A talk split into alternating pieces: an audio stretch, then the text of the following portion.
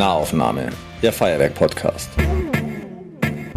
Julia Fichtel und Esther Distelmann im Gespräch mit den Machern der Münchner Subkultur. Einmal im Monat sprechen sie über Laster, das Sein und die Zukunft. Und warum man halt so ist, wie man ist. Klick nahaufnahme.feuerwerk.de Herzlich willkommen zur 20. Ausgabe von der Nahaufnahme. Dieses Mal wieder mit mir, Esther Distelmann am Mikrofon, Chefredakteurin von Radio Feuerwerk und der Julia Fichtel von der Fachstelle Pop. Und wir haben einen ganz besonderen Gast, beziehungsweise sind heute außerhalb des Studios unterwegs und wir haben, wir sind zu unserer Gästin gefahren. genau. Herzlich willkommen, Nina Falber-Sonnenberg. Hallo, ja, danke, dass ihr den weiten Weg äh, auf euch genommen habt. Aus, sehr, sehr gerne. Aus dem Westend, ne? Genau. Ja.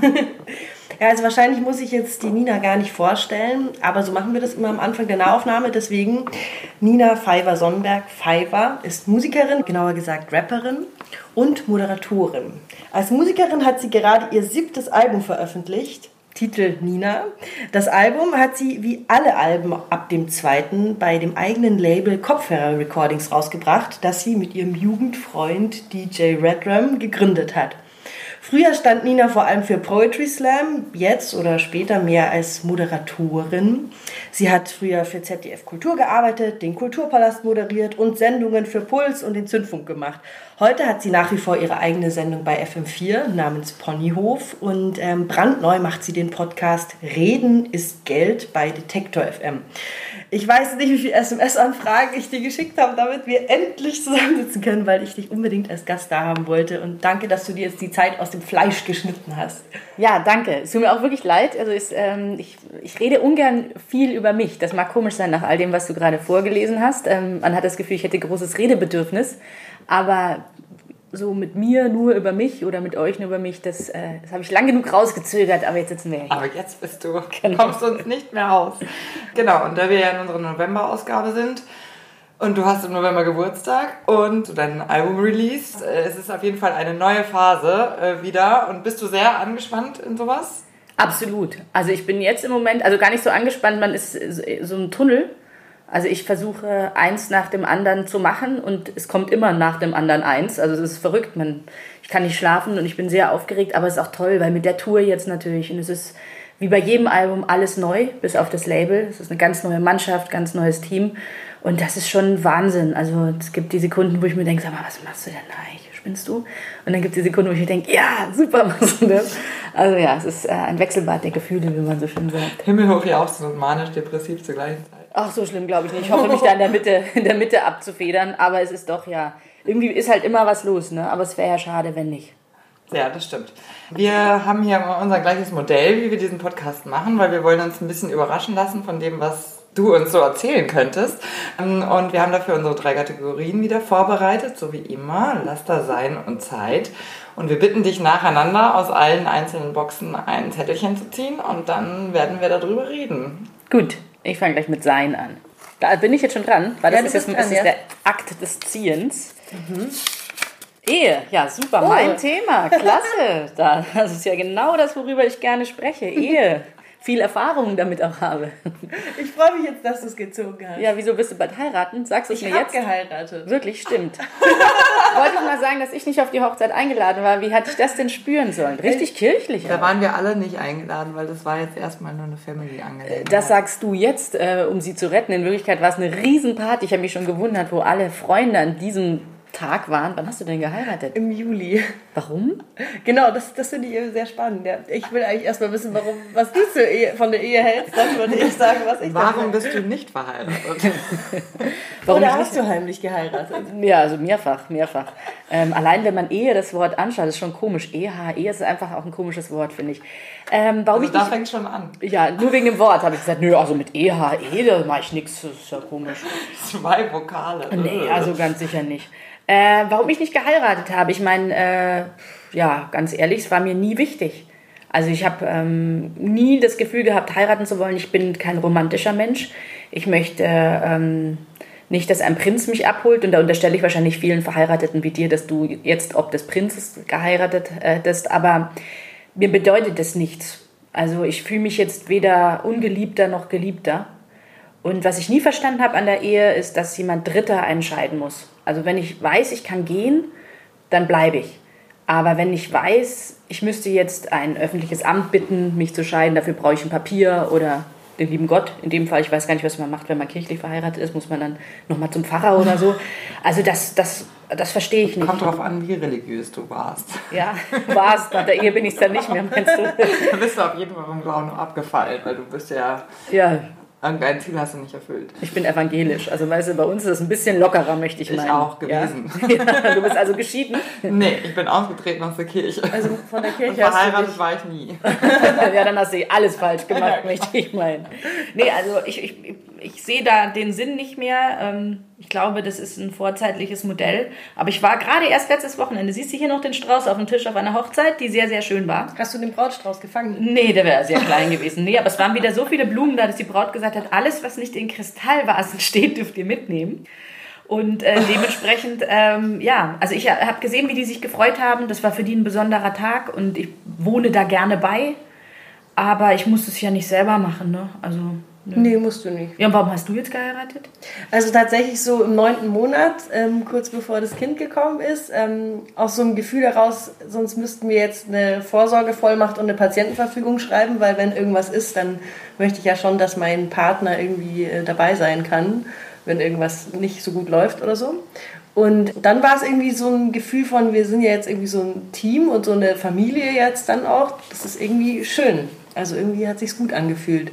Und also kirchlich natürlich gar nicht. Also ich bin katholisch, äh, Ex-Katholikin.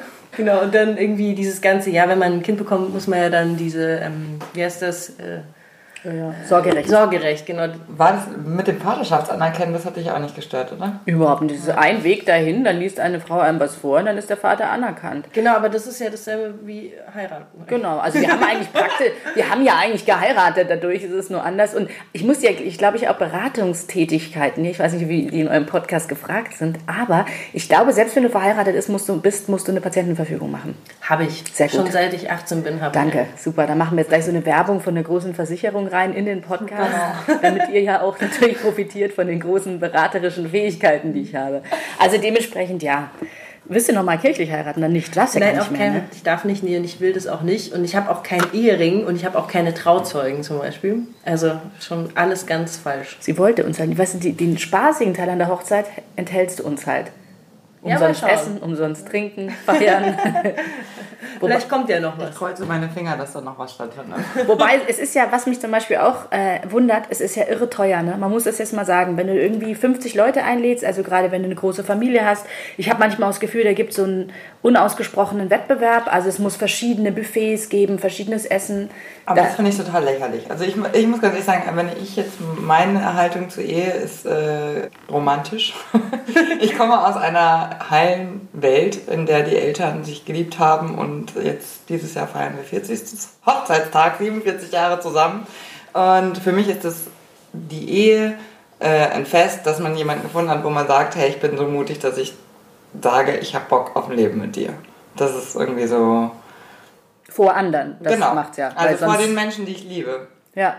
Genau, aber lächerlich ist natürlich, ich glaube, dass es für viele ganz wichtig ist, diese Feste so auszurichten. Ich finde es nur merkwürdig, weil viele stürzen sich in ganz krasse Und das Unkosten. wollte ich gerade sagen, und das ist wirklich, also das mit dem Geld, das ist, ein, das ist meiner Meinung nach äh, etwas Vorgeschobenes, weil wenn es darum geht, sozusagen jetzt irgendwie die größte, dekadenteste Feier machen, dann geht es für mich nicht mehr primär darum zu feiern, dass ich jemanden gefunden habe, den ich liebe.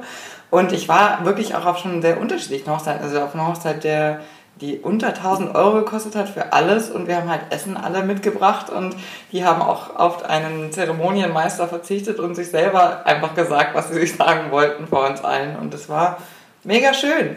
Also ich würde sagen, wenn man sich verab verabschiedet von diesem beschissenen Hollywood-Gedöns, dass man da so ähm, erster, zweiter, dritter Akt und dann Grand Finale im weißen Kleid, ähm, dann ist es irgendwie nicht mehr ganz so ätzend. Zumindest ist meine Haltung. Ja, das muss natürlich jeder halt machen, wie er will. Ich staune nur manchmal, mir tut es manchmal Sorgen bereiten, weil ich denke mir, warum in Umkosten stürzen? Ich gehe ungern auf Hochzeiten von Freunden, wo ich weiß, die sind nicht besonders finanziell gut gestellt, was jedem so, also ich meine, niemand hat auf einmal 40.000 Hochzeit oder we- wenige, äh, wenige Menschen haben 40.000 Euro für eine Hochzeit und dann, dann macht das halt nicht so Spaß. Also ich finde, wir müssen uns nichts verkaufen, was wir nicht sind. Das finde ich in jedem Bereich des Lebens so. Das finde ich absolut. Und das, ich finde, also erstens mal 40.000 Euro für eine Hochzeit, ähm, kann, wie gesagt, wenn du es hast, mach es, aber ähm, das ist nicht der Wert. Also das ist nicht der Wert des Festes. Nö, aber es kommt halt schnell zusammen, man muss es auch sagen. Es und ich finde find auch, ich find's, ja, absolut, und ich finde auch total problematisch, dass man sozusagen immer Feste feiert und man hat ja einen Freundeskreis, der finanziell sehr unterschiedlich ausgestattet ist und man, ähm, der eine möchte dann in der Toskana heiraten, der nächste muss dann irgendwo da heiraten, dann braucht man Smoking und weiß nicht was alles. Äh, Ich finde es auch immer ein bisschen schwierig, wenn man seine Freunde dazu nötigt, sich in Unkosten zu stürzen für einen Lifestyle-Choice, den man selber hat. Aber ähm, wie gesagt, man kann halt auch sehr günstig heiraten. Das auf jeden Fall. Also ich glaube, jeder soll das machen, wie er will. Was aber ein interessantes Thema ist, was jetzt die Ehe vielleicht nur ausgelöst hat, ist die Rivalität in der Mitte des Lebens untereinander. Das ist ganz interessant, was da nochmal hochkommt. In der Schule war es, wer die besten Nike-Schuhe hat und wer die größten Levis-Jeans, bei uns war Levis natürlich Levi's, äh, das Ding, jetzt auch wieder, ist ganz Ja, geil. Wirklich, ich habe neulich, war neulich in einem Sportartikelherstellerladen und ich habe ein Foto gemacht und ich hatte 1996 durfte ich mit dem Red Rum nach New York fliegen und habe da auch ein Foto gemacht. Das sind identisch dieselben Anziehsachen. Sie so fast gleich hingehängt. Es ist wirklich toll. Und ich finde, jetzt manchmal ist es genauso dasselbe. Du hast jetzt irgendwie so Mitte, zwischen 30 und 40, finde ich, hast du schon so ein bisschen, dass die Leute dir sagen, so, dass meine Hochzeit, das zeigen, was man hat. Und mein Kind kann schon Chinesisch und mein Kind. Ich finde, es tut mir einfach so im Herzen leid, weil wir haben alle genau dasselbe Tolle und genau dieselbe Scheiße am Laufen.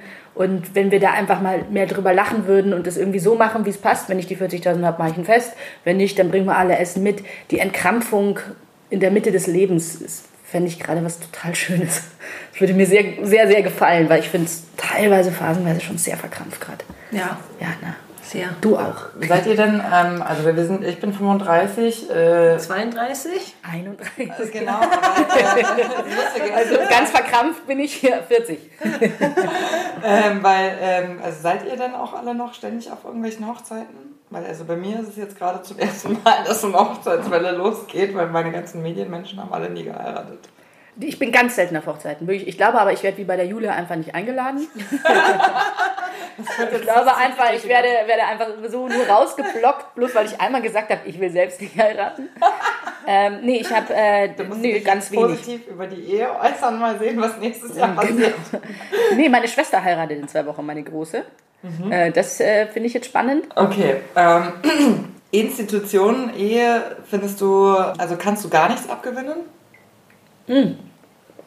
Entschuldigung, ich musste gerade ganz viel trinken. Ja, Händchentee. vor- Ähm, genau. Den Sektempfang eröffnet. Äh, äh, Das ist so wenig Thema für mich. Also ich würde, ich würde auch du- heiraten. Wie lange bist du mit deinem Partner schon zusammen? Lange schon. Schon. Genau. Aber ähm, ich, ich würde auch heiraten. Also das ist jetzt einfach nur nicht, was mir so wichtig ist. Ich würde auch mal äh, nach Australien reisen, würde mich auch interessieren. Ich würde, also weißt du, das ist alles so, warum nicht? Also es gibt da jetzt, ich bin nicht dem abgeneigt, also ich sehe jetzt einfach überhaupt keinen Grund, mich damit zu befassen. Also ja, wie gesagt, ich finde es komisch, dass wenn wir uns streiten so sehr, dass es nicht mehr möglich ist. Und ich habe schon ja, den Anspruch an meine Beziehung, dass wenn wir uns streiten, dass wir uns entweder einigen oder nicht alleine, dass ich dann irgendwo hingehen muss und mir ein Scheidungspapier hole, dass mir jemand sagen muss, okay, ihr seid jetzt getrennt, das macht mich sauer, will ich nicht, will nicht, dass mir das jemand unterschreiben muss. Und natürlich gibt es dann die Gegenargumente, dass man sagt, man hat dieses Trennungsjahr und in der Zeit könnte man dann nochmal geschützt in einem Raum versuchen, doch wieder zusammenzukommen. Das erwarte ich im besten Fall schon von uns selber, dass wir schon wissen, ob wir das machen oder nicht. Aber wer weiß, wie wir uns in einem Jahr unterhalten. Weißes Kleid. Über diese Fotos alleine, das ist verrückt. Genauso auf so einem Tandem-Fahrrad Genau. zu zweit mit so einem Sch- äh, Schleier. Just married, Das genau. ist die Save the Date-Karte dann. Genau, die habe ich für euch auch schon mal. Also solche Sachen. Also kann ja auch sein. Also ich, warum nicht? Abenteuer-Ehe, sage ich da nur. Aber vielleicht fahre ich auch einfach nach Australien. Okay. Darf ich jetzt noch eins ziehen? Ja. Jetzt darfst du weitergehen, ja. Super, gut, dass ich das jetzt mal entschieden habe hier. Ehe ist jetzt auch durch, jetzt gehe ich gleich auf Laster. Das ist doch super. Das ist ja, Laster ist überhaupt so ein geiles Wort. Was bedeutet denn Laster? Fehler oder Nee, Schwächen, also es ist noch dann mehr. wieder rein, dann tue ich wieder rein. Anfälligkeiten Süchte. zum Beispiel. Ui, das ist ein gutes Thema, wenn man gerade ein Album rausbringt. Existenzangst. Warte mal, wenn ich hier, das mache ich mir gleich mal an die Brust aufs T-Shirt, Existenzangst. Da gibt es äh, ein paar Gründe, warum wir ja? netterweise dabei an dich gedacht haben, weil... Äh Danke. Übrigens alles Wörter mit E, Ehe, Existenzangst, hätte jetzt schon ein bisschen fleißiger sein das können. Das war die Challenge jetzt. wir, können, wir kennen nur Wörter mit E. nee, also natürlich ähm, Album rausbringen, Musikerin, München, dein Podcast sind ein paar Gründe, warum man irgendwie denkt, dass dir dass es ein Thema ist, das dich beschäftigt. Ja, beschäftige mich jeden Tag, aber gar nicht so doll. Also ich bin sehr gut ausgebildet. Ich habe das Glück genossen, echt studiert zu haben. Deswegen glaube ich immer noch, dass ich irgendwas finden würde. Also das ist ja schon immer so, ja, das ist schon so eine, eine Sicherheit, die ich habe ich habe eine viel größere Existenzangst in die Richtung, dass ich mir denke, was mache ich denn, wenn ich dann irgendwas arbeite, was mir keinen Spaß mehr macht? Weil der Luxus, das ist das Allergrößte für mich. Also ich, ich leide schon bei dem Gedanken daran, etwas zu machen, was ich hasse, bloß um Geld zu verdienen. Das, bis jetzt habe ich das nicht machen müssen. Ich habe also nicht jeder Job ist so, dass ich sage, wow, ist ja toll, Leute, ihr Spitze. Aber äh, manchmal gibt es Schmerzensgeld dann zum Glück, also dass ich mir denke, wenigstens ist es gut bezahlt. Aber ich möchte so wahnsinnig gerne erfülltes Arbeiten weiterhin genießen dürfen. Und ich glaube, dass es das auch gibt. Und deswegen habe ich Existenzangst vielleicht in die Richtung. Und sonst, glaube ich, mal durchkriegen tue ich uns alle immer. Und jetzt ist schon 20 Jahre her, dass ich das mache. Und es geht. Und hast du ähm, am Anfang, hast du das bewusst gemacht oder warst du da einfach noch, schauen wir mal, ob das überhaupt klappt? Oder war das eine Sache, die einen von Anfang an, äh, also dich von Anfang an beschäftigt hat? Ich habe da nie drüber nachgedacht. Also ich muss wirklich sagen, ich staune über mich als, als 20-Jährige. Also ich muss wirklich jetzt im Nachhinein sagen, bist du eigentlich wahnsinnig gewesen, Nina. Hast du eigentlich, was hast du ja eigentlich gedacht? Aber ich habe mir einfach gar nichts gedacht. Ich war so geleitet von der Idee, von der Erfüllung, was Musik und dieses Texteschreiben in mir ausgelöst hat und was man mit der Sprache machen kann und so erfüllt davon, dass irgendwie glücklicherweise in meinem Kopf gar kein Platz war und ich hatte keinen finanziellen Rückhalt in dem Sinn von zu Hause. Also meine Eltern hätten mir sicher geholfen, wenn ich im Gefängnis gelandet wäre, aber ich bin ausgezogen mit 18 und habe mich dann relativ schnell selbst finanzieren können und komischerweise ging das dann auch immer weiter. Also indem ich halt dann eben Workshops gegeben habe. Und ähm, ich habe dann auch in einem Café gearbeitet mal oder so. Ist jetzt nicht so, dass alles nur damit ging, aber trotzdem, umso mehr ich mich in diesem Metier bewegt habe und in dieser Kunst, Künstlerinnen-Szene, wurde immer klarer, da ist Geld und das ist ja auch da. Man muss nur sich selber weiterentwickeln, was anbieten und im besten Fall wird es genommen. Und so ging das dann während dem Studium immer weiter. Ich hatte das große Glück, noch auf Diplom studieren zu können. Das heißt, ich habe eine Menge Zeit dazwischen gehabt. Ich hätte mir schwer jetzt so einen Bachelor finanzieren können, wo ich so hätte hart ranklotzen müssen, zumindest was ich höre von, von, von jüngeren Frauen, die ich kenne. Also ich hatte wirklich Zeit, nebenbei viel zu arbeiten, viel Entwicklung zu machen und Projekte zu machen. Und dementsprechend habe ich da nie, es war immer was los. Und dann hat, war das Studium vorbei, da habe ich mir auch keine Gedanken gemacht, was mache ich jetzt? Und in dem Moment, und dann, man kann ja immer sagen, es ist Glück, dass in dem Moment der Zündfunk gefragt hat, willst du bei uns arbeiten? Studium zu Ende, Album rausgebracht, Interview gemacht, Achim Bogdan, Caro Matzko sagen, willst du nicht zu uns kommen? Kann man sagen, ist Glück? Kann man aber auch sagen, ich habe ja die sechs Jahre intern darauf hingearbeitet. Ich glaube nicht an dieses Glück weil, weil ich habe mich geschult, ich habe geschrieben, ich habe Musik gemacht, ich habe mich als, glaube ich, recht patente Person raus äh, hingestellt, dass man sagen kann, da, da können die ja was abgreifen. Die hatten ja auch damals was von mir, die mussten mich jetzt nicht komplett ausbilden oder so. Und ich glaube, das, das ist es. Wenn man immer macht, ist mein fester Glauben, dann führt eins zum anderen. Das hat jetzt 20 Jahre funktioniert. Ich weiß nicht, ob das so weitergeht, aber ich hoffe es. Ich habe auch das Gefühl, dass wenn man, solange man macht und was anbieten kann, gibt es irgendwie immer jemanden ein, der der sagt, okay, das brauchen wir. Ich hoffe, ja. ähm, aber hast du nie damit gehadert, dass du jetzt gerade auch äh, ausgerechnet in einer der Städte wohnst, die, ähm, ja, wo das besonders anstrengend ist, um seine, seine Kröten zusammenzubekommen? Absolut. Und wir ziehen jede Woche weg. Äh, im Kopf, aber es ist halt einfach mein Zuhause, meine Heimatstadt. Heimat natürlich jetzt ein sehr belasteter Begriff im Moment, aber hier bin ich halt geboren und ich bin gerne hier und ich genieße die Vor Züge an München auf jeden Fall. Aber auch so, wir haben eine wunderschöne Wohnung mitten in der Innenstadt und die habe ich zweieinhalb Jahre gesucht. Und ich habe eine ganz tolle Vermieterin gefunden, die daran glaubt, dass eine Frau, die selbstständig ist und eine Familie mitbringt, auch unterstützt werden muss, die sich das leisten kann, uns einen sehr fairen Preis zu geben für diese Wohnung. und die das als unterstützenswert empfunden hat. Das heißt, man, in München gibt es auch die Leute, die sagen, hey, machen wir. Also wir haben auch ganz andere erlebt, wir sind nie in die letzte Runde gekommen. Bei dem Wort freiberuflich haben die Leute schon so gelacht, dass man wirklich dachte, War die Tür schon zu? Nee, nicht mal das, also dieses ist ja wirklich erstaunlich teilweise. Aber auch in München gibt es eine starke Mittelschicht, auch an Vermietern und Vermieterinnen, die da noch unterstützen. Man muss lange suchen. Ah, Jetzt wird jeder, der diesen Podcast hört, gerade fragen, wie hat sie das gemacht? Wie hat sie das Ja, genau wie das alle immer machen. Ich meine, geh auf eine Party, alle schimpfen über München, wie teuer es ist und am Schluss hat jeder eine Geschichte, wie er es doch noch geschafft hat, durch Facebook, durch mit jemandem reden, durch Networking noch eine Wohnung zu bekommen, die irgendwie geht.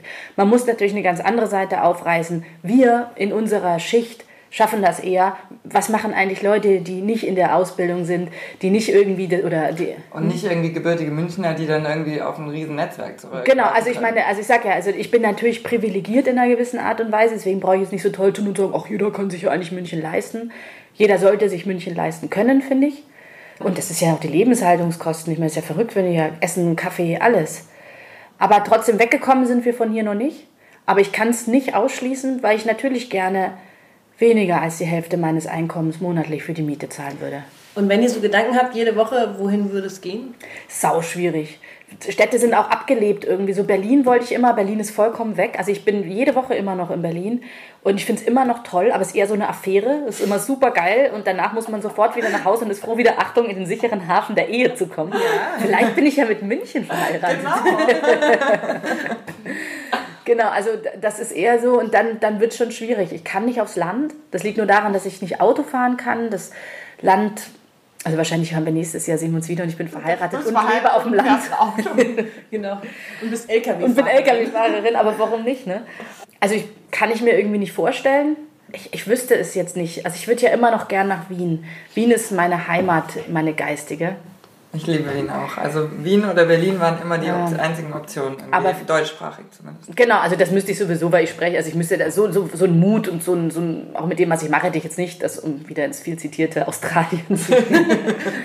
äh, nee, aber ich würde so Wien, aber da ist halt wirklich die Sache, die Frage ist, wie weit kann ich mit Österreich gehen politisch? Das ist wirklich schwierig, finde ich. Also das ist, ja, das, das müsste man sich überlegen. Aber Wien ist für mich immer so die Hintertür, weil das liebe ich da. Gerade aus musikalischen Gründen ja auch eine mega spannende Stadt, oder? In jeder.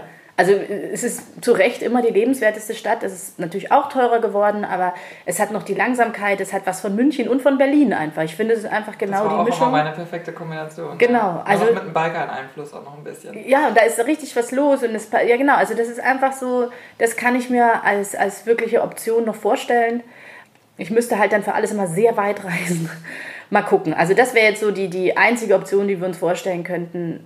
Aber München würde mir immer fehlen. Das ist, München hat tolle Leute, eine gute, ein gutes, gute, ja, einen guten Puls einfach. Es ist einfach toll hier. Und was war dein Motiv? Warum hast du Reden das Geld gegründet, den Podcast? Oder warum wolltest du den machen? Ne, da wurde ich eingeladen zu. Das äh, war wieder das, ähm, der, ich finde Detektor FM immer schon super. Die machen einfach, Ja, die sind ja eben, Sachen. ja und dann eben auch von sich selbst aus. Also ich meine, ich finde ja öffentlich-rechtlich ist auch wieder, könnte auch zehn Zettel da drin sein zu dem Thema. Aber ich finde, das sind einfach junge Journalisten und Journalistinnen in Leipzig, die sich hingestellt haben und gesagt haben, so, wir ziehen das jetzt selber auf, wir finanzieren uns selber. Das klappt seit diesem Jahr zehn Jahre mit Höhen und Tiefen. Gute journalistische Arbeit. Also ich höre echt alles gerne, was die machen. Und ähm, dann hat mich der Chef gefragt, der Christian Bollert, den ich auch sehr schätze, ob ich mit ihnen arbeiten will. Ich habe sofort ja gesagt, egal was ihr macht. Weil ich finde, ich wollte da dabei sein. Und dann meinte er eben über Geld reden. Und das hat mich total gefreut, weil ich wollte jetzt mal was machen, was nichts mit Musik zu tun hat. Also das, das, ich wollte, oder mit Kunst oder mit Kultur, natürlich hat man da auch Musikerinnen oder Kulturschaffende in dem Podcast, aber mal über was ganz anderes. Und Geld hat ja immer mit allem zu tun. Und das Thema hat mich sofort gereizt. Total, ne? Die Deutschen reden so wahnsinnig ungern über Geld. Das haben wir auch festgestellt. Frag mal, wenn du da jemanden anfragst, was wir für Absagen bekommen Ich haben. finde das schon super schwierig, weil, weil ich bin der Meinung, also wir Frauen, aufgrund der Tatsache, dass wir ja noch ein Gender Pay Gap haben, finde ich es wahnsinnig wichtig, dass wir Frauen uns auch darüber austauschen.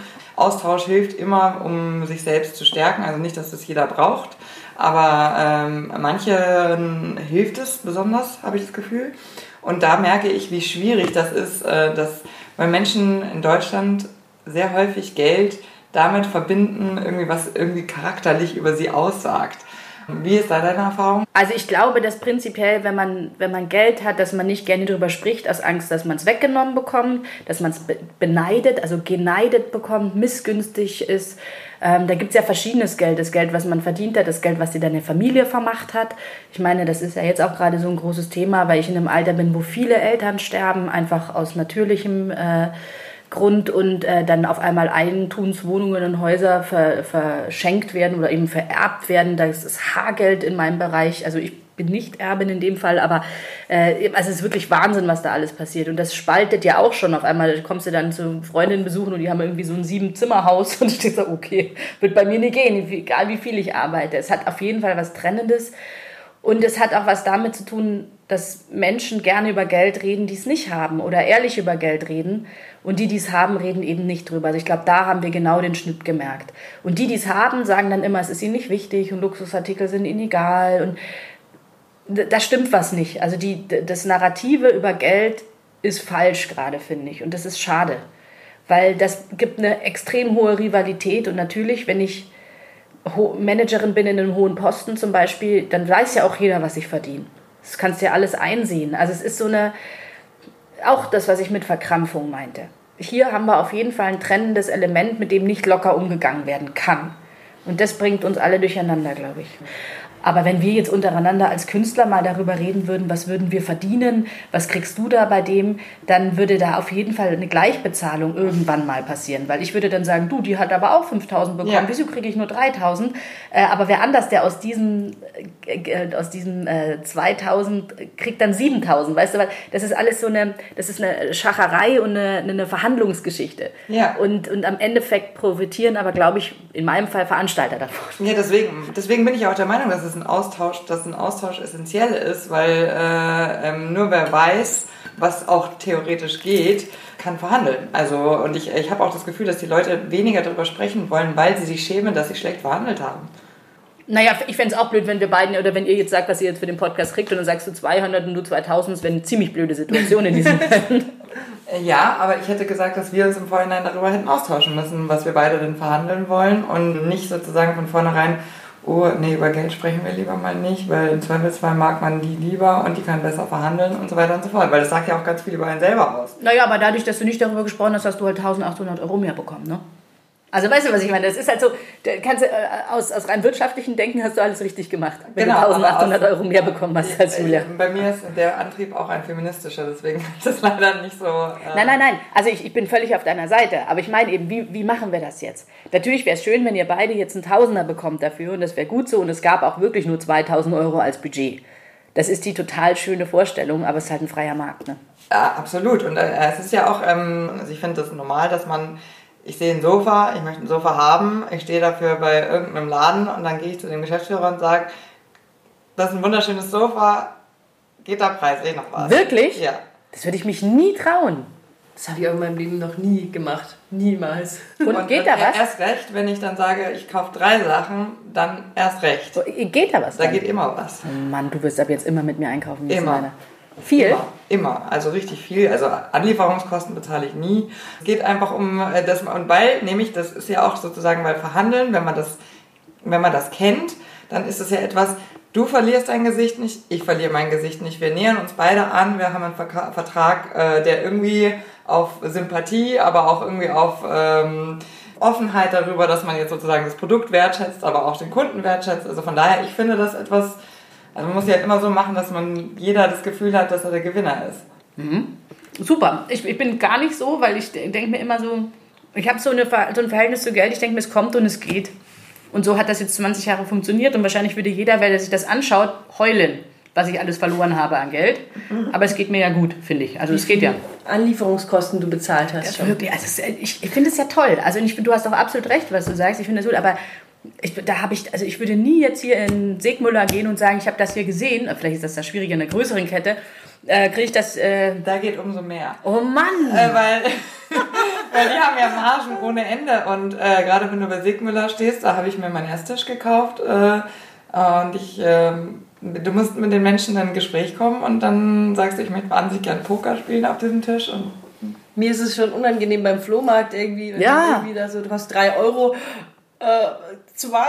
Nee, ich zahle einfach Aber das drei. ist auch so ein deutsches Ding, weil Deutsche sind Bestimmt. gewöhnt, dass der Preis, der da draufsteht, oh mein Gott, das muss es wert sein. Ja, ja, ja, absolut. Und das ist aber ein totaler Schwachsinn. Ich zahle beim Flohmarkt gerne vier, nur um nicht Genau. diskutieren zu müssen. Also bei mir, ich, ich, also ich verstehe das sehr und ich finde, du hast auch absolut recht, aber das, was es mich an emotionaler Reibung kostet, sowas zu machen, da habe ich dann lieber mein Gesicht verloren manchmal. Oder ich kaufe es mir dann eh nicht, weil ich sage, warum brauche ich jetzt ein Sofa für so und so viel Geld? Also es ist schon so ein, so ein ich, ähm, da, also das, da gehe ich dann einfach gar nicht in den Laden rein. Da denke ich mir, nee, komm, brauchst du nicht, brauchst jetzt wirklich so ein Sofa. Und dann ist halt diese hinzugehen und zu sagen, so, jetzt hör mir mal zu hier, so, ich finde das super, aber da kriege ich jetzt schon, fange ich jetzt schon an zu schwitzen. Das habe ich nicht gelernt so. Aber ich finde es toll. Also ich würde echt mich freuen, wenn du ab jetzt immer mit mir einkaufen gehst.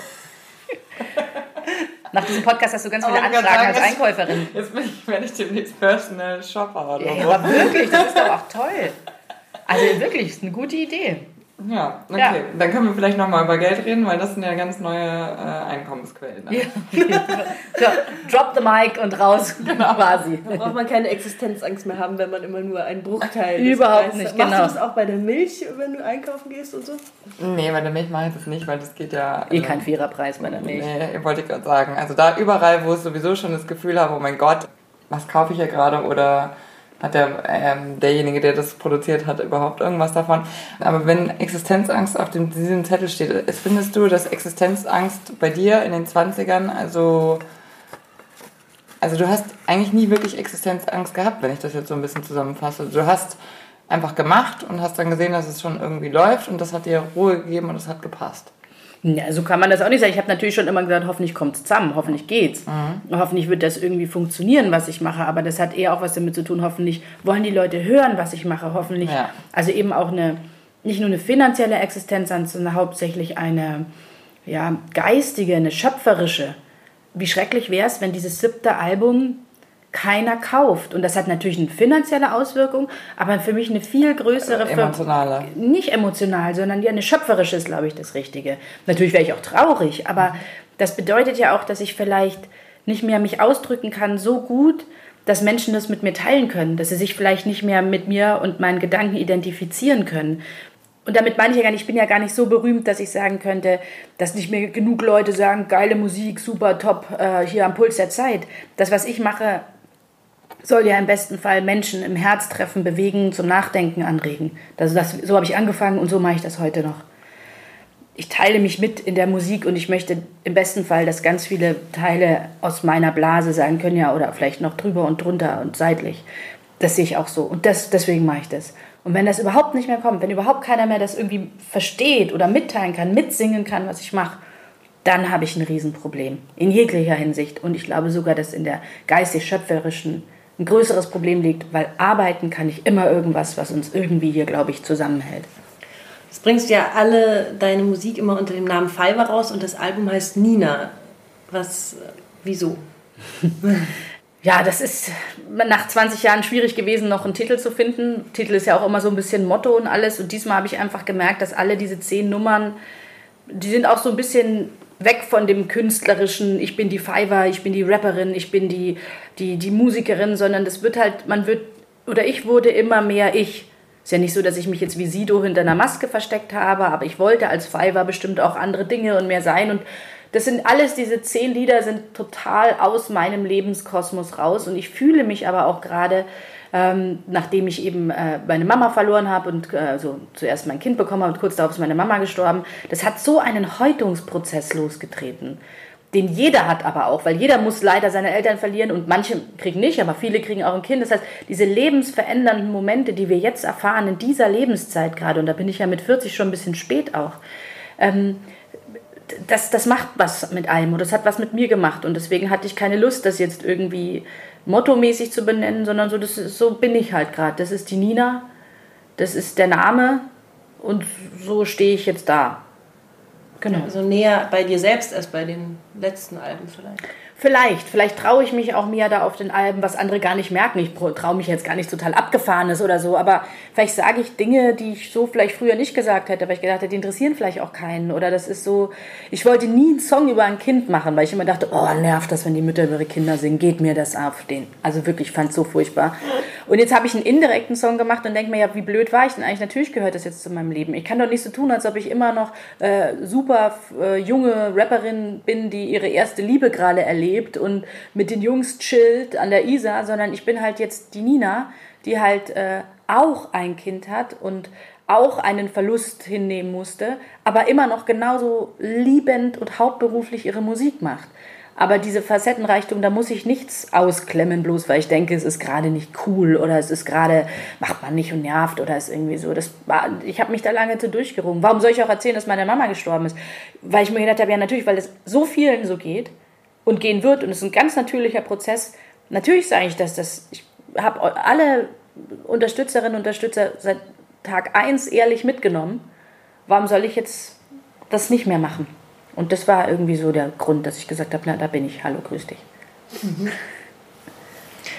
Ja, das finde ich, find ich echt spannend. Also, dass dann doch zu Lebensereignisse irgendwie einen dann nochmal auf eine andere Art und Weise auch auf die Kunst blicken lassen.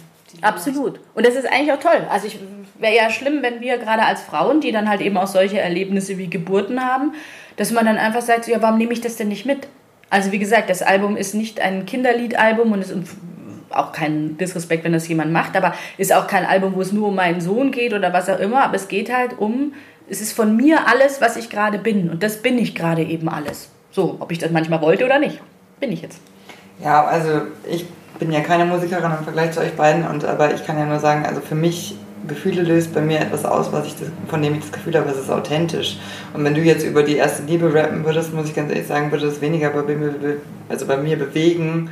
In der jetzigen Phase damals, als meine erste Liebe noch präsent war, war das natürlich anders, aber äh, auch jetzt dein Publikum, kann ich mir vorstellen, wächst ja auch mit dir und ist auch irgendwann in der Situation, dass es Eltern verliert oder Kinder bekommt oder weiß nicht was. Ähm, und dann ist es ja auch, also dann alles andere wäre nicht echt. Genau, und das, das ist das, der Anspruch, den ich habe. Es gibt ganz viele, die sagen, ich bin Künstler XY, ich, ich bin einfach der Partykünstler, ich bin einfach der, der Elektrokünstler. Das ist ja auch vollkommen in Ordnung, sich von seinem Ei, man muss, man muss sich ja nicht immer authentischst daraus bewegen. Aber ich habe Hip-Hop so und Rap so angefangen, damals, vor 20 Jahren, als man eben noch super authentisch äh, über sich und ich stehe hier auf der Straße und ich bei Kerzenlicht schreibe ich meine Raps und lauter solche Sachen. Also authentischer konnte man gar nicht sagen, weil mehr als ich bezogen als sonst. Und das, so bin ich geblieben. Und das ist auch das, was mich jetzt noch an Musik reizt. Das können, muss nicht Rap sein, aber Singer, Songwriter, Texte. Und das ist das, was mich, ich gehe über die Texte. Und das ja. ist einfach ganz wichtig. Das, das mag ich. Und weil du eben auch sagst, das Publikum wächst mit. Also, das ist ja das Schöne bei uns. Also wir hatten ja nie den Mega-Erfolg, dass man sagen konnte, wow, jetzt Platz 1 der deutschen Charts für immer. Aber wir, wir, wir haben einfach Leute, die einfach mitgehen, die teilweise ja, ihre Kinder mitbringen. Ja. Also die einfach jetzt auch da sind. Oder aber auch ganz viele junge Frauen, die sagen, cool, sowas gibt es ja auch. Also das ist. Wie wirst du im, im Hip-Hop äh, wahrgenommen als Frau, die über ihre, die Tatsache, dass sie ihren Uterus verwendet hat, äh, rappt? dass ich meinen Uterus verwendet habe. Das ist ja fast schon ein Rap-Text. Äh, ganz ehrlich, ich glaube, ich bei dem Hip-Hop, äh, ich weiß nicht, im Hip-Hop wahrgenommen. Es ist so komisch. Ich glaube, wenn es diese Rap-Szene noch gibt, die von früher kennen mich, die jetzt irgendwie sehr erfolgreich sind, kennen mich nicht und dem bin ich auch ziemlich wurscht. Ähm, also das ist, da fange ich immer an zu straucheln, weil ich habe darüber nie nachgedacht. Und bis jetzt ist auch noch kein Rapper zu mir gekommen und hat gesagt, boah, bist du scheiße, weil ich hatte immer so, da ich das mache, was ich möchte und wie mir das gefällt, hat sich da irgendwie weder wer dran gestört noch groß aufgehangen. Also ich, mir ist noch nie irgendwas komisch passiert, dass da jetzt jemand, vielleicht sagt jetzt jemand, rap nicht über dein Kind und dann soll er das halt sagen. Also das ist ja das ist wurscht. das ist völlig wurscht, ja. Sarah Connor hat eine Zeit lang immer bei ihren Shows abends dann äh, ihr Kind angerufen und ein Gute Nachtlied gesungen. Wie wäre das? also ganz ehrlich, ich würde durchdrehen, wenn er um die Zeit noch wach ist. das wäre jetzt, äh, wär jetzt furchtbar. Ja, ehrlich gesagt, das meine ich. Das, es gibt da natürlich dann auch sehr übertriebene Formen, aber auf der anderen Seite, hey, warum nicht? Ich meine, es wäre überhaupt nicht meins und ich rede auch ungern äh, über meines und ich poste auch nichts von dem, aber es ist halt trotzdem was, was passiert ist oder da ist und, und jeder muss wissen, wie sehr er das im Mittelpunkt seiner Kunst stellt und wenn sie das gerne möchte, soll sie das dann tun. Also für mich ist das eins zu viel, aber vielleicht kann ich mal kurz beschreiben, welchen Song ich gemacht habe, dann ist es vielleicht ein bisschen nachvollziehbar. Ich habe einen Song gemacht, der heißt Ich nehme dich mit. Und der geht nicht direkt um, um mein Kind, sondern es geht darum, ich habe recht früh wieder angefangen zu arbeiten. Und das ist ja immer so ein großes Thema, Arbeiten und Kind, Kind und Arbeiten und wie geht das? Und am besten hier Perfektionsdruck, bist du voll arbeitende Vollmutter. Mm, was natürlich alles ein Quatsch ist, ist die Quadratur des Kreises. Und einfach, ich habe nur darüber geschrieben, wie, wie das wehtun kann, wenn man sich von jemandem trennt. Das kann auch eine Liebe sein. Also wenn du irgendwie gerade frisch verliebt bist und du gehst von deinem Typen irgendwie raus oder von deiner Frau und fährst weg und du hast mega Schmerzen, einfach weil es so weh tut, weil du weißt, du siehst den oder diejenige jetzt zwei Tage nicht.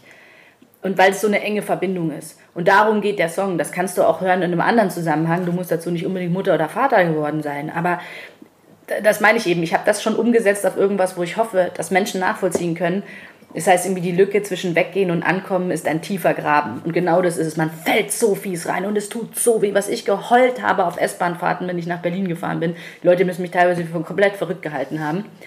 Aber trotzdem eben darüber zu reden. Geht es dir auch so? Das meinte ich vorhin mit, nicht, ich muss nicht sagen, oh, dann war ich in Berlin und es war so easy. Es war super. Ich habe wahnsinnig gerne wieder angefangen zu arbeiten. Es war so wichtig für mich. Das war, es hat so viel Spaß gemacht. Aber auf der anderen Seite hat es so krass wehgetan. Das tut so weh, es tut so weh. Es war einfach irre schwierig. Und, und das ist es. Wer hat denn gesagt, dass es einfach ist? Und das ist das Thema. Es geht nicht darum zu sagen, guck mal, ich habe hier ein Kind, sondern es ging mir darum zu sagen, hey, wenn du, dir das auch so geht, hör dir den Song an. Ich höre mir selten Songs von mir selber oft an, aber jedes Mal, wenn ich rausgehe und wieder so eine Trennung bevorsteht, höre ich den an.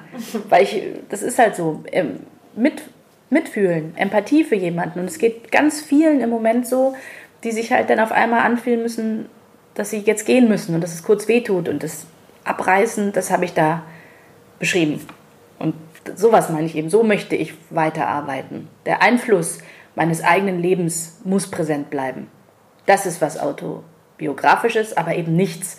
An so und so vielen bin ich ins Krankenhaus gekommen und hatte Bauchweh. Ja. Also, also, oder eben, also ich muss es auch weder überhöhen. Genau, oder eben auch, auch so die Überhöhung des Mutterdaseins. Also ja ich finde, jeder, der sich entscheidet, kein Kind zu kriegen, hat da absolutes Recht und ich verstehe das total, kann es super nachvollziehen. Auch da keine Konkurrenz zu schüren. Warum machst du das, warum machst du es nicht? Jeder macht das, wie er es für richtig findet. Warum fällt es so vielen so schwer in den 30ern, dass man, weil das ist ja jetzt ein rechter Rundumschlag, so was in den 30ern alles noch an Druck auf einen kommt irgendwie. Ähm, warum ist es so schwer, dass, dass man sich da einfach machen lässt gegenseitig? Auch ich glaube, das kommt von außen ganz viel natürlich. Ich weiß noch, als ich so in den 30ern war, war das große äh, Thema, dass in der Zeit, die ganze Zeit, jede Ausgabe und Süddeutsche und alles, äh, dass Akademikerinnen keine Kinder kriegen. Und deswegen ist der demografische Wandel so scheiße. Ich in der Zeit Akademikerin und dann, das können die nicht und die kriegen nicht und die studieren nur. Und wenn sie studiert haben, dann wollen sie auf einmal irgendwie auch noch einen Job. Und so, also wirklich so, fanden zwar alle ganz super, ne, dass die Frau jetzt so weit ist, aber trotzdem mit dem demografischen Wandel schon ein bisschen blöd. Ne? Und da habe ich mir auch gedacht, so, nee, spinnt ihr eigentlich. Ich habe mir auch immer so ein schlechtes Gewissen und auch wieder so einen Druck. Jetzt ist es so, dass du zwar ähm, unbedingt studieren sollst und arbeiten, auch voll im besten Fall und wieder einsteigen, um dich selbst irgendwie äh, nicht abhängig zu machen von wem und einfach auch im Game zu bleiben und die Frauen Frauenquote etc. Aber auf der anderen Seite äh, muss ja auch das Kind daher sein und du musst dich am besten da auch drum kümmern. Und das ist, da wird ein Quatsch mit uns gemacht, auf den wir uns nicht einlassen sollten. Und da ist wieder wie mit dem Geld, wenn wir alle miteinander reden. Also ich bin mir sicher, legen wir alle alle Fakten auf den Tisch. Uns geht's zumindest in dieser Schicht. Äh, Schicht ist ein hässliches Wort, aber in dieser Blase nennen wir es. Uns geht's allen gleich. Mit wenigen Ausnahmen haben wir alle dieselbe Probleme ob du ein Kind hast oder nicht, das ändert sich vielleicht dann nochmal in bestimmten Variablen, aber wenn, und dann dürfen wir uns auch nicht verrückt machen lassen. Aber dadurch, durch diese Sachen wird ein Konkurrenzdruck geschürt zwischen uns, der uns natürlich wieder antreibt, noch produktiver zu sein und noch mehr Geld reinzuspielen und noch mehr zu konsumieren am Ende des Tages. Das ist, das ist, das ist nicht gut. Das nee. ist nicht gut. Sowohl für die Gesellschaft als auch für den Verstand. Ja, für uns alle und das dürfen wir nicht mit uns machen lassen. Jetzt sind wir recht lange in der Existenzangst. Ja, ich ziehe jetzt mal was zur Zeit. Und möchtest du mal, Julia, darf auch. Nein, nein, nein. Nein du, nein, du darfst jetzt ziehen. Du hast die große Ehre. Das ist deine Aufgabe. Ach so, na toll. Von dir höre ich viel zu wenig hier.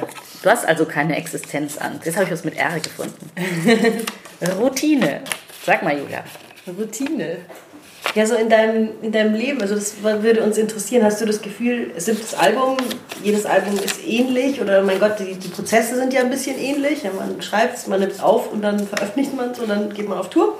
Ähm, ist das für dich Routine oder jedes Mal total anders, neu, aufregend und ähm, wie fühlst du dich dabei?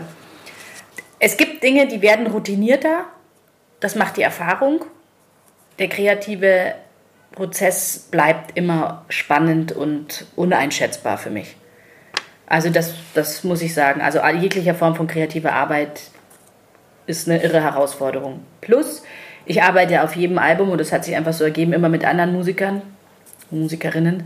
Und das äh, ist, führt zu gar keiner Routine, sondern zu absoluten, unroutinierten, irrsinnigen Momenten, die es dann aber auch ausmachen. Brauchst du das oder also also es gibt Menschen, die mögen Routinen unheimlich gerne. Es gibt Menschen, die hassen Routinen. Ich kann es nicht sagen. Ich bin froh, dass ich Erfahrungen gesammelt habe, die mich nicht bei allem ausflippen lassen mehr. Das ist total geil. Das ist so super am Älterwerden. Das ist das Allerschönste. Dass man sich wirklich, ich bin größter Fan, dass, dass man halt bei vielen Sachen, wo ich vor zwei Jahren noch oder vor 20 Jahren gegen die Decke geknallt wäre, sage ich mir, ist ja wurscht. Kennt man ja schon. Aber nur Routine, glaube ich, würde auch nicht gehen. Bestimmte Routinen sind wichtig, immer mehr geworden. Gerade durch das viele Reisen, das war früher einfacher. Jetzt ist es komplizierter. Bestimmte Sportroutinen, bestimmte Essroutinen. Äh, das ist ganz wichtig für mich. Aber das hat sich einfach erst so entwickelt. Gibt es eine Routine, wie du dein Album, wenn du ein neues Album anfängst? Oder ist das jedes Mal wieder ein anderer Impuls, Stimmung, aus der du Ort?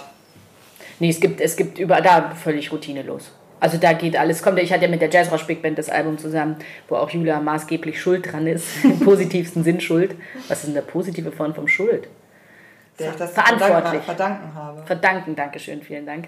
Die Journalistin unter uns verhandelte gerade noch das richtige Wort heraus. Ähm, also das, das war natürlich wieder was ganz anderes, mit so vielen Musikern zusammenzuarbeiten. Dann, also das ist, es ist alles immer im Chaos und das brauche ich auch. Das ist aus dem Chaos entsteht dann was, was ich so am Schluss gewollt hatte, aber vorher gar nicht. Auch mit dem Album jetzt. Ich wusste überhaupt nicht, was, da, was ich da wollte. Also irgendwie weiß man es ja dann doch. Das ist ja das Schöne. Es gibt so, eine, so ein Bauchgefühl. Aber am Schluss stand das und ich dachte mir, ah ja, so wollte ich das ja. Es ist sehr schwierig für einen Produzenten mit mir zusammenzuarbeiten. Weil ich, also, ich kann es dir nicht sagen, aber ich sag dir dann, wenn es so ist, ob es dann so ist. Irgendwann weiß man dann, ob es so ist. Und das ist was Schönes. Aber das ist eben dieses Schreckliche am Kreativen, weil du, und schrecklich Schöne, das weiß ja nicht, so wann ist denn jetzt hier mal zu? Aber wenn du dann das Gefühl hast, hier ist es zu, ist gut. Wie lange hast du dieses Mal gebraucht dafür? Lang, ewig. Dieses Mal war es Wahnsinn. Ein Jahr. Weil, weil du auch ein Kind hast oder weil dieses Mal einfach das auch, also Nina, Nina werden, auch länger gedauert hat? Oder? Nö, diesmal war einfach, es hat einfach, ich kann es gar nicht sagen, es bestimmt alles, was du sagst, spielt mit, aber bis ich dann einfach gehört habe, das ist es jetzt, hat so lange gedauert. Bis ich die richtige Musik gefunden habe, die richtigen Musiker dafür gefunden habe, den Sound gefunden habe das hat einfach ganz lang gedauert. Viel ausprobiert, ja. Und wenn du jetzt, also nachdem wir dich ja jetzt gerade in der Phase der Anspannung besuchen, ab wann fällt denn bei dir Druck ab? Ist das, wenn du. frage ich mich jeden Tag, wirklich. jeden Tag denke ich mir, jetzt müsste es ja besser gehen. Ich kann es dir nicht sagen. Also jetzt muss es mal raus, erstmal. Also ich weiß nicht, wann sie abfällt. Also wir machen ja dann auch viele Konzerte. Ich spiele zwei große Touren jetzt. Da hoffe ich natürlich auch immer, dass genug Leute kommen, dass es alles gut ist. Jetzt spiele ich das erste Mal mit der Band die neue Show. Das ist für mich ein Riesenrätsel, wie das gehen soll. Nicht, weil wir haben genug geprobt, aber für mich immer noch, ich kenne es ja noch nicht, also ich weiß ja noch nicht, wie es so ist. So.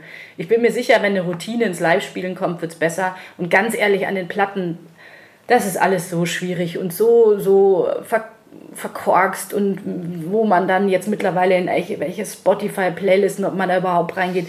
Wenn ich mir da einen Gedanken machen würde, ernsthaft, und das ist unprofessionell, aber nervenschonend, da würde ich durchdrehen. Also ob das jetzt jemand kauft oder nicht, ich, ich hätte es zu dem Moment, als ich es fertig gemacht habe, nicht besser machen können. So. Und das ist das Wichtige. Dementsprechend ist die Platte für mich intern abgeschlossen. Wenn jetzt jemand sagt, er findet sie super, freue ich mich natürlich. Wenn jemand sagt, das ist das Schlimmste, was er je gehört hat, kommt immer darauf an, wer es sagt. Bin ich entweder, ist mir wurscht oder ich finde es sehr traurig. Aber dies, dies jetzt durch in dem Sinn. Jetzt kommt das Live-Spielen, was ich am allerliebsten mache. Und jetzt muss ich schauen, wie kriegen wir das hin, dass das Neue auf einmal Teil des Alten werden kann. Und das ist das Alleranstrengendste, finde ich, dass für mich erstmal die Texte laut neu zu rappen, die ins Ohr zu kriegen, zu wissen, bei den Momenten ist Luft schwierig, bei den Momenten regiert das Publikum eigentlich gut, bei denen auf einmal ganz schlecht. Der Song hasst irgendwie zu laute Atmosphäre, der ist, ist die Setlist da so richtig. Also wir haben jetzt in unserem Probelabor eine Show gemacht von eineinhalb Stunden, die wir eigentlich so als stimmig empfinden. Die wird sicher noch dreimal umgeworfen. Es wird totale High-Phasen geben, es wird äh, live, es wird, also es wird jetzt einfach, jetzt kommt nochmal so ein sehr spannender Ritt, bis dann eine Show steht, die man richtig schön, cool, und da kommt das Wort Routine rein, routiniert spielen kann. Was nie bedeutet, dass es dann schlecht ist, aber man hat einfach mal schon so eine Bank, dass man weiß, ah, bei dem Song ungefähr hier, bei dem Song ungefähr da und von da kann man aufbauen. Jetzt ist es Stürmen in den Dschungel mit eigentlich allen Waffen, die man hat, aber man weiß überhaupt nicht genau, was da los ist. Und das ist noch eine große Anspannung. Und dann äh, glaube ich schon, dass so um die Weihnachtszeit, nee, dann kommt dann die nächste Tour. Also es wird besser, wenn die Show steht. Das ist so das letzte große, also live steht und gespielt ist, das letzte große Ding mit dem Album. Ja. Also ich finde es eigentlich ein sehr schönes Schlusswort. Ähm, wir haben am Ende immer noch eine Frage. Und zwar, ja. eigentlich hast du es vorhin schon ein bisschen beantwortet, aber trotzdem nochmal, was ist München für dich? Also München ist, ich habe gesagt, mein Ehepartner, ne? so wie ich mir die Ehe vorstelle. Die, die Ehe, die du nie eingehen die Ehe, wolltest. Die ich nie eingehen wollte, ja. Also München ist für mich irrsinnig verlässlich, liebevoll und unterstützend. Und es ist ein Ort, an dem ich mich wahnsinnig gut zurückziehen und verstecken kann.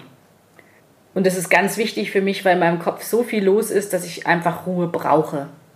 Und ich hoffe, dass München mir diese Ruhe weiterhin gibt und es mir nicht schwer macht, hier bleiben zu können aufgrund von finanziellen Nöten, mit der die Stadt teilweise leichte Erpressungsversuche startet, dass ich doch irgendwann gehen muss, weil ich mir sage, sagen wir mal so, da ich mein Geld nicht nur in München verdiene, komme ich manchmal mit Berliner Lohn nach München. Das ist äh, Selbst Selbstmord, möchte ich fast meinen. Äh, das ist Schikane am eigenen Leben. Und wenn das nicht geht, dann müssen wir irgendwann sagen, wir müssen uns scheiden lassen. Und dann muss ich zum Einwohnermeldeamt, ne? Genau. und sagen, hey. Da hast du auch den dritten. Genau, ich auch den dritten. Da muss ich zum Einwohnermeldeamt und sagen, so, das war's jetzt. Aber das hoffe ich nicht. Ja, München ist mein Zuhause. Das hoffen wir auch nicht. Ja. Genau, bleib uns erhalten. Genau, und am Ende unseres Podcasts fragen wir auch immer nach einem Lieblingstrack, beziehungsweise einem Track, den man besonders fühlt oder auf den man Lust hat. Hast du da auch einen für uns vielleicht? Ich habe gerade äh, von äh, Gold Roger, ein ganz junger MC aus Köln, ähm, der hat einen Song gemacht, der heißt Lava Lampe Laser, zusammen mit den Produzenten von Dienst und Schulter. Und der ist in meinem Kopf seit einer Woche und der gefällt mir gut. Ist Viel Spaß damit. Danke für deine Zeit. Ja, danke für eure. Dankeschön. Nahaufnahme, der Feuerwerk-Podcast. Zu hören auf Spotify, iTunes und Podigy. Im Netz unter nahaufnahme.feuerwerk.de. Ihr findet uns auch auf Instagram, nahaufnahme-podcast.